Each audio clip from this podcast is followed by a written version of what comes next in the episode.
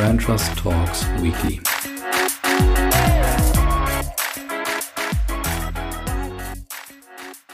Willkommen zurück, liebe Hörerinnen und Hörer. Wieder geht's auf die Runde Brand Trust Talks Weekly und den Markenrückblick aus meiner persönlichen Brille.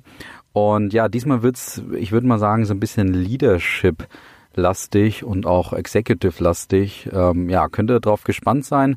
Ähm, wir starten mit einem Rückblick auf das Thema Black Friday und los geht's jetzt mit Rangers Talks Weekly. Ja, äh, wir müssen einen Rückblick auf Black Friday mal machen gemeinsam. Und zwar hatte ich ja vor knapp fünf Wochen über den Black Friday geschrieben und auch das Ganze ein bisschen kritischer gesehen. Auch aufgrund dessen, dass es Studien gab, dass angeblich weniger Ausge äh, Ausgaben erwartet werden.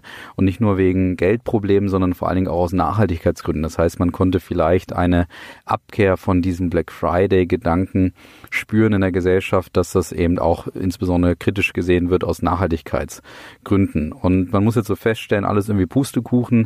Die Umfragen zu dem Thema blieben anscheinend doch schwierig nutzbar, eben aufgrund der sozialen Erwünschtheit. Und ähm, es folgten dann auch vor allen Dingen Studien, die auch ähm, gesehen haben, dass sogar mehr Umsatz prognostiziert wurde, also im Vorfeld, und dass eben das auch aufgrund der starken Online-Fokussierung dieses Jahr der Fall sein wird. Und jetzt eine Woche danach kann man zumindest faktisch auch Bilanz ziehen. Und da hat das ähm, führende Portal Black Friday eben ähm, eine ganz gute Abhandlung zu mal verfasst. Und zwar, dass man online eben eine entsprechende Umsatzexplosion feststellen musste, dass es zum Beispiel auch zwei oder haben auch zwei Beispiele angeführt, nämlich Arktis.de und Weißhaus, ein, äh, also Arktis macht Handyhüllen oder verkauft Handyhüllen und Zubehör. Und Weißhaus ist ein Spirituosenhändler aus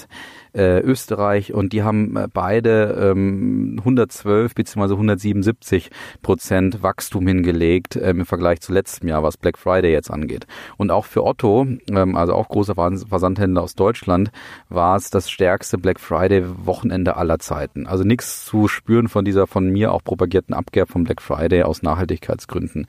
Einziges Indiz vielleicht war, dass zu den Top-Angeboten bei blackfriday.de eben auch die bei Black Friday-Idee von ähm, Ikea dazugehörte, also wo sie alte Möbel wieder annahmen, um dafür die Kunden mit Gutschein zu belohnen.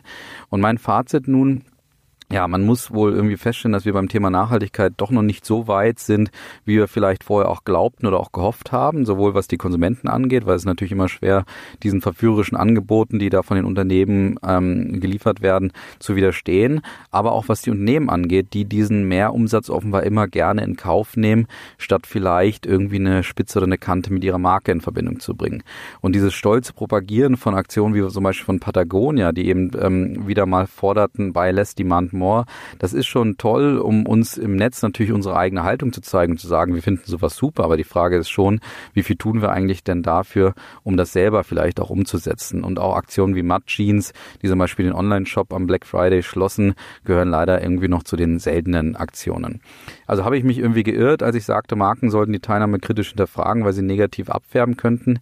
Naja, vielleicht war da schon mein eigener Wunsch so ein bisschen Vater des Gedanken.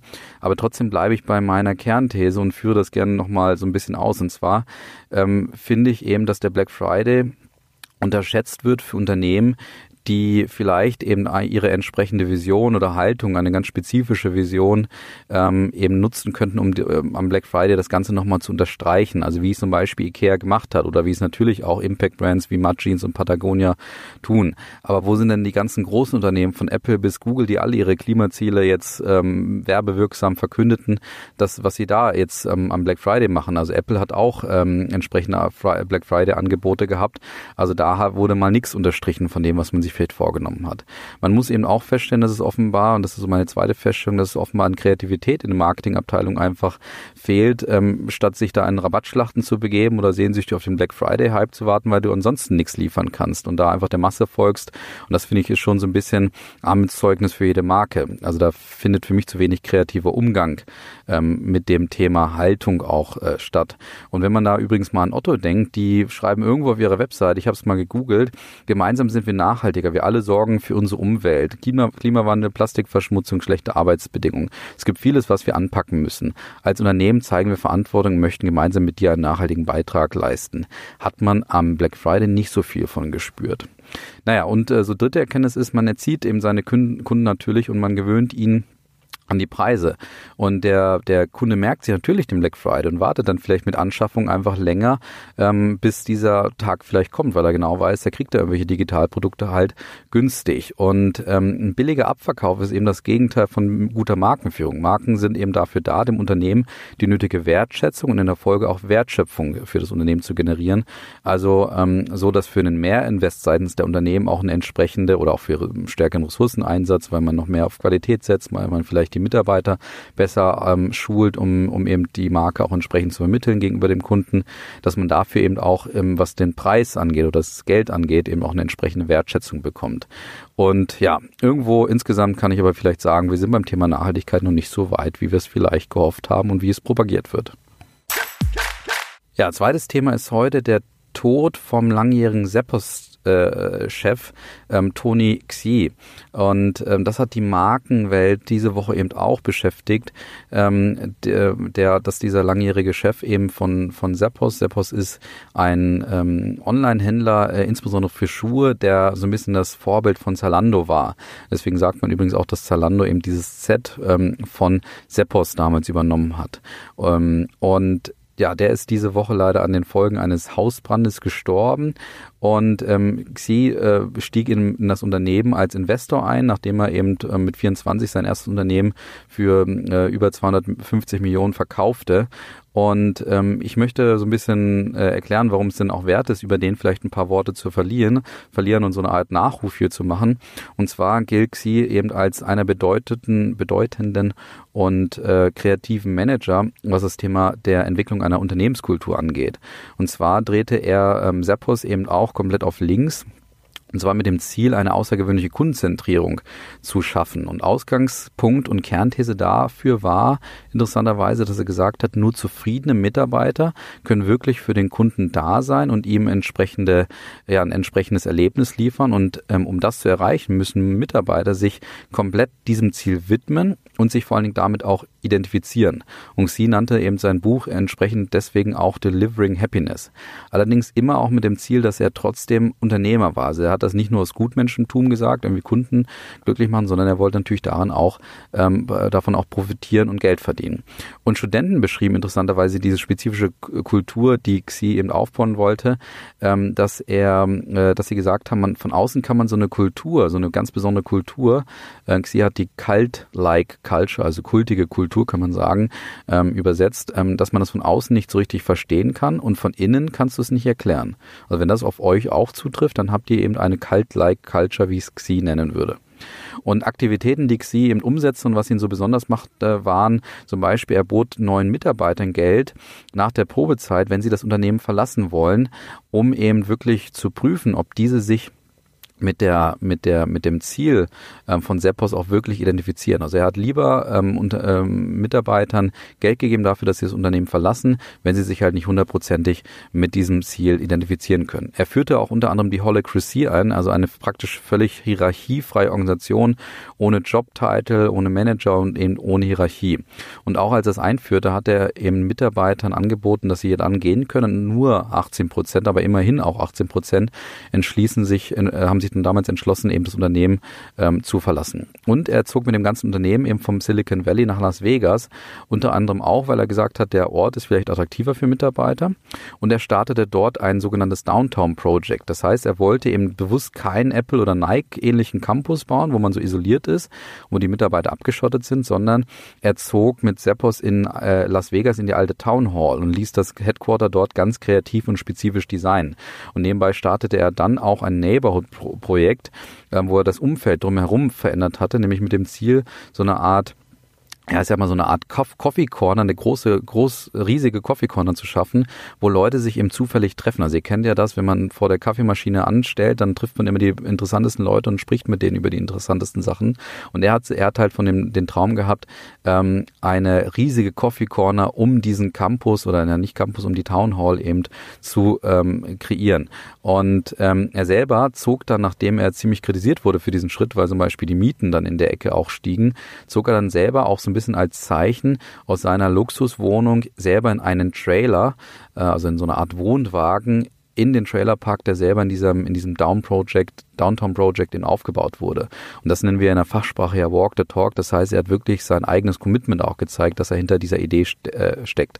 Und ähm, letzten Punkt, den ich ganz spannend bei ihm finde, er selber wurde dann auch auf diese Kritik angesprochen und hat dann selber auch zu Protokoll gegeben, es gab nie einen Masterplan dahinter, sondern es war ein riesengroßes Experiment. Das heißt also, Xi war auch einer der typischen Verfechter dieses Test-Learn-Adapt-Ansatzes, ähm, den man, ähm, ja, der, der meiner Meinung nach noch viel zu selten irgendwo in den Unternehmen vorzufinden ist. Also Kernpunkte, die wir von ihm lernen können.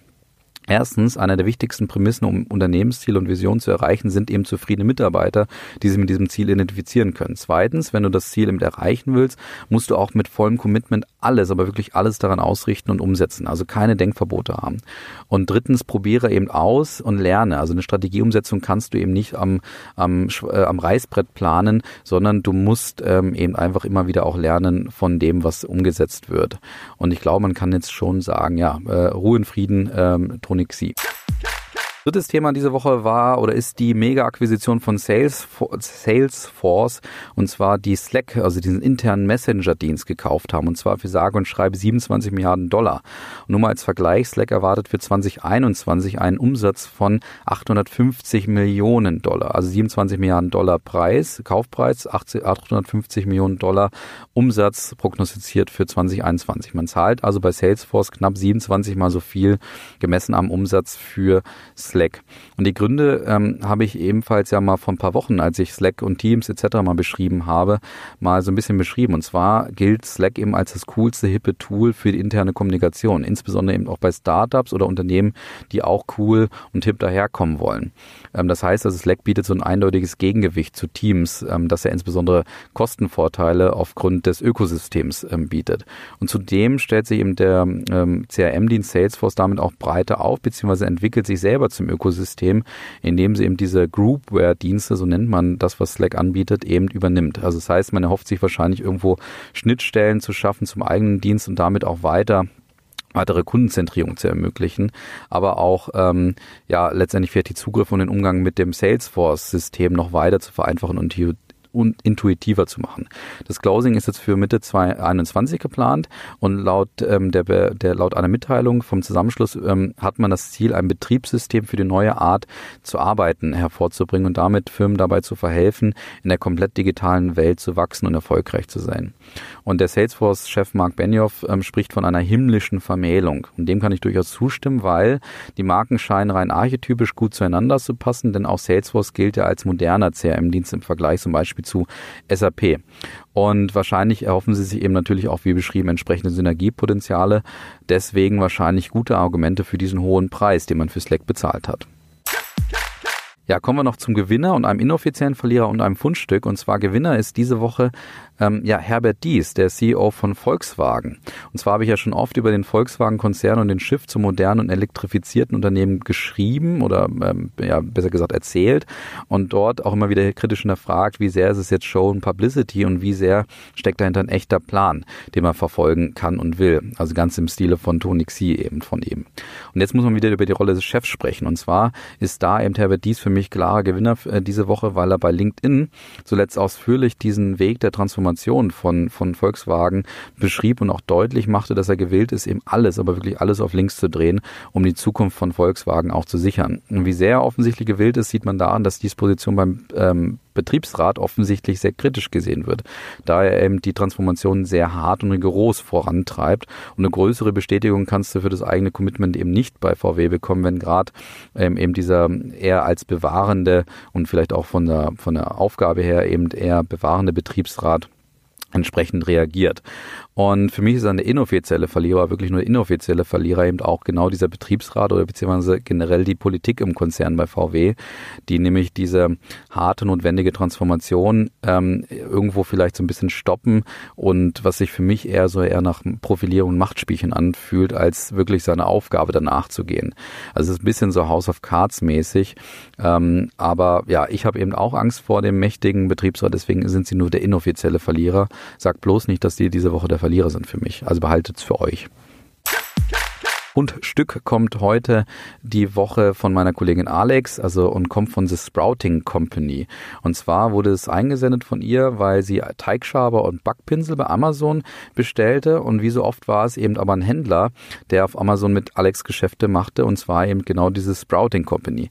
Rückblickend war es eben so, dass ähm, Alex gar nicht bemerkte, dass sie mit einem kleineren Unternehmen dort eben arbeitete. Das heißt also, diese Marke Sprouting Company fand eben nicht statt. Und wie geht man jetzt als ähm, Unternehmen damit um, wenn du eben nicht erkennst ähm, oder eben oftmals wahrscheinlich unter Amazon gar nicht so richtig stattfindest? Du suchst dir eben einen MK äh, Kontaktpunkt aus ähm, in der Journey des Kunden, wo du vielleicht die Möglichkeit hast, ganz spezifisch ähm, deine Marke auch zu spielen und zu zeigen, hey, wir sind hier die, die dir das gesendet haben und nicht Amazon. Und dann haben sie sich den Kontakt Kontaktpunkt Bestellbestätigung ausgesucht und den so gemacht, dass er sensationell beim Empfänger ankommt und was wiederum dann auch zu positiven Bewertungen führt, weil du eben so geflasht bist von dieser Bestellbestätigung. Und ich zitiere jetzt mal ein bisschen was. Ihr könnt es wieder natürlich in den Show Notes auch anklicken und anschauen. Und zum Beispiel schreibt dann dieses Sprouting Company, dass äh, man äh, die, die ähm, Sachen eben jetzt auf den Weg gebracht hat und zwar mit sterilisierten, kontaminationsfreien Handschuhen wurde alles entnommen und auf ein Samtkissen gelegt. Ein Team von 50 Mitarbeitern inspizierte und polierte sie, um sicherzustellen, dass sie vor dem Versand im bestmöglichen Zustand war. Unser weltberühmter Verpackungsspezialist zündete eine handgemachte Kerze an und eine Stille fiel über die Menge, als er ihre Bestellung in die schönste mit Gold ausgekleidete Box, ähm, die man mit Geld kaufen kann, legte. Also wunderbarer Kontaktpunkt und wunderbare Möglichkeit, wie man eben als Marke auch unter dem Dach von Amazon stattfinden kann. Tolles Fundstück, danke Alex. Ja, und mit dem Fundstück entlasse ich euch in das Wochenende. Ähm, macht's gut und freue mich, wenn ihr nächste Woche wieder einschaltet. Ciao.